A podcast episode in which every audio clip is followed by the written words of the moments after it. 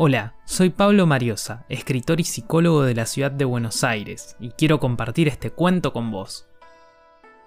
Ángel, capítulo 3, Despertando. Transcurrieron tres días. Sigo vivo, o eso creo. Quizá me engañan los sentidos y recuerdo, pero lo que toco se siente real. Mariela se limita a amarme. Mis hijos son muy pequeños. Me siento tan solo. Abro los ojos me negaba a hacerlo. Mariela duerme a mi lado y no quiero despertarla. Su rostro refleja una paz profunda. Acomodo parte de su cabello castaño detrás de su pequeña y blanca oreja. Me incorporo con los ojos fijos, empecinados en algo inexistente. ¿Haré lo mismo en los próximos meses? ¿Cómo romperé el esquema presentado, impuesto por... Y aquí surge otra duda. ¿Soy yo? ¿Es otro? ¿Será mi vida un regalo despreciado por mis rebuscados pensamientos? ¿Y si caigo? ¿Y si caí? Por momentos todo, sí, todo, no exagero, se reduce a una palabra. En otros, toma vida esa hermosa palabra conocida como inefable, y los poetas se arrojan desesperados sobre hojas blancas para derramar en ella su esencia, el aliento de las musas.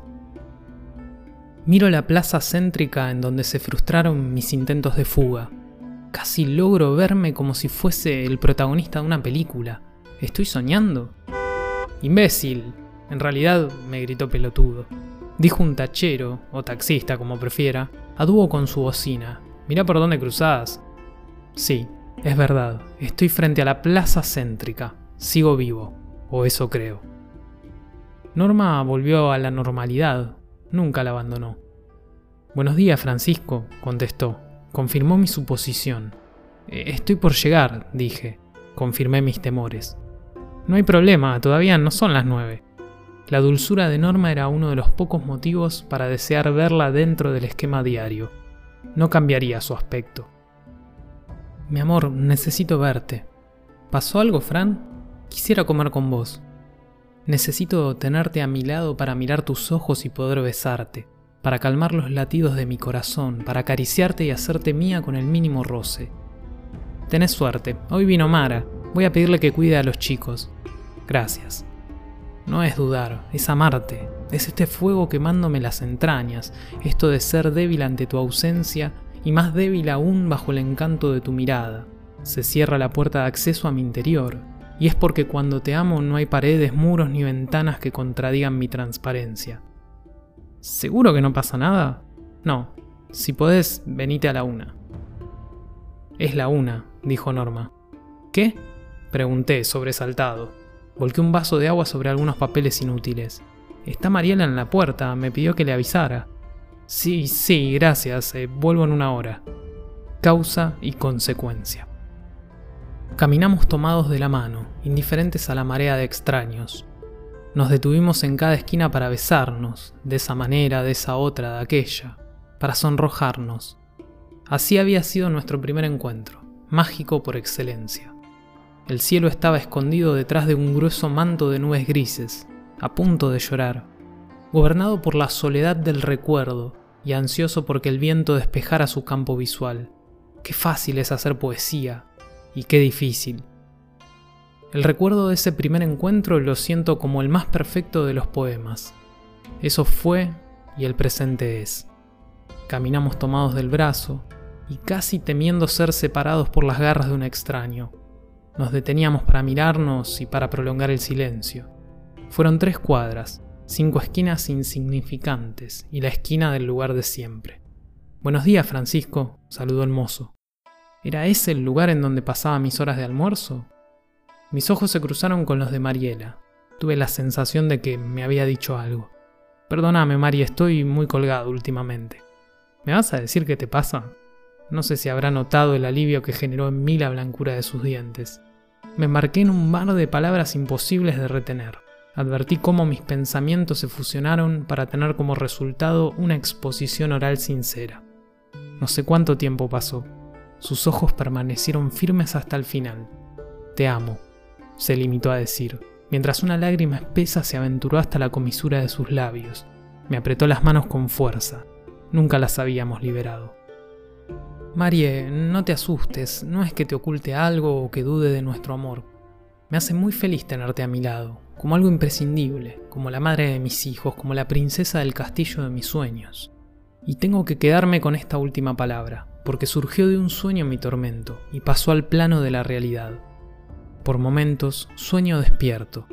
Esto no significa que vea las cosas como no lo son, no soy un Don Quijote.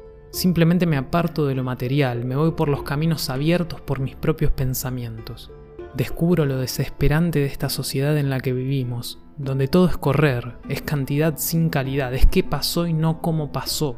Todo parece ser obvio, pensarlo está de más, no sirve, y al que lee un libro de 900 páginas monótonas lo consideran gran lector, mientras que otro lee una estrofa de una poesía compleja y es un bicho raro.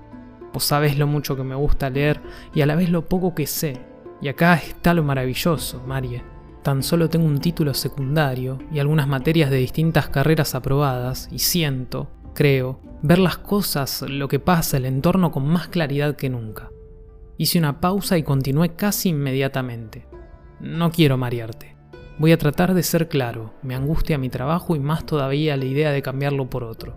Estoy agotado. Fue mi quinto almuerzo inolvidable con Mariela. En realidad el quinto diálogo, el primero había sido cuatro años atrás, cuando los dos decidimos casarnos. Apenas habíamos dejado atrás las dos décadas en este mundo. Cuánto amor derramado y bebido. El segundo se dio cuando Marie tuvo la certeza de su novedosa condición de madre. El tercero, cuando proyectamos la Avenida de Milagros. El cuarto, cuando murió la mamá de Marie. Tengo la curiosa sensación de tal vez olvidar fechas importantes, rostros admirados o frases sutiles, pero nunca jamás esas charlas. Lo sé. Estos dos últimos párrafos son demasiado simples, hasta escuetos. Sugieren una suerte de olvido de mi condición de escritor narrador. Esta simplicidad es el resultado de una mente atormentada, acosada por pensamientos gemelos, paralelos y contrarios, revuelta por incertidumbres sin antecedentes. Me cuesta tanto. No hay ninguna señal que me indique hacia dónde dirigirme, a quién preguntar, cómo actuar. Norma, ¿podés venir? En cinco segundos y algunas milésimas abrió la puerta de mi oficina. ¿Pasó algo, querido? ¿No estás cansada de tu trabajo? Todo lo que tengo es gracias a él, fue su respuesta. Pensé en lo estúpido que resulta ese prejuicio de catalogar a las personas mayores de 40 años como poco indicadas o inútiles para ser tomadas como nuevos empleados. Sentí un indeseado orgullo. Esa respuesta no corresponde a mi pregunta, dije tranquilo. Para mí sí lo es. Entendí, comprendí. Norma no podría despertar. Ya no. Son las seis de la tarde. Ya mismo me voy a casa. Lo pendiente puede esperar, tendrá que poder. Norma se retiró hace 15 minutos para hacerse un estudio por acá a dos cuadras. Atrás mi oficina, atrás el edificio, atrás la plaza céntrica. Adelante, la boca del subterráneo más cercano. Bajo un escalón, 5, 20, Compro un viaje con un peso y le regalo el vuelto a una mujer vencida por la vida. ¿Para qué le servirán? Me detengo y me vuelvo para mirar a la mujer sucia. Le servirán más que a mí, pienso. Usted es el señor Francisco, ¿verdad? Alguien pregunta a mi espalda. Esa voz. No es una pregunta difícil, comenta la voz, con ironía. Giro para verle la cara. Es un adolescente de unos 15 años, de tez blanca y un par de ojos negros. No hay un solo pelo en su rostro. Parece un ángel. ¿Tiene un cigarrillo? No, no fumo, respondo sin quererlo. Es un buen comienzo, dice, riéndose con suavidad. Sí, así es su sonrisa, suave. ¿Cómo explicarlo? No sé quién sos, tampoco por qué conoces mi nombre, explícame por favor. Soy el hijo de su jefe. Agarré el teléfono para llamar a un amigo y casualmente en ese momento mi viejo lo llamaba a usted. Sé lo orgulloso que es él, por eso me llamó la atención escuchar cómo una persona a su cargo había cortado la comunicación. Sigo sin entender. El chico me observa con detenimiento. Alguien, apresurado, pasa entre medio de los dos. Sigo al extraño con la mirada. ¿No notó que casi choca con mi interlocutor? Llevo meses en búsqueda de un hombre como usted. Su perfil es el indicado. Capítulo 3. Despertando. Ángel. Gracias por escuchar. Si te gustó mi lectura, te invito a seguirme en Instagram y en Facebook como Mariosa Pablo. Nos leemos.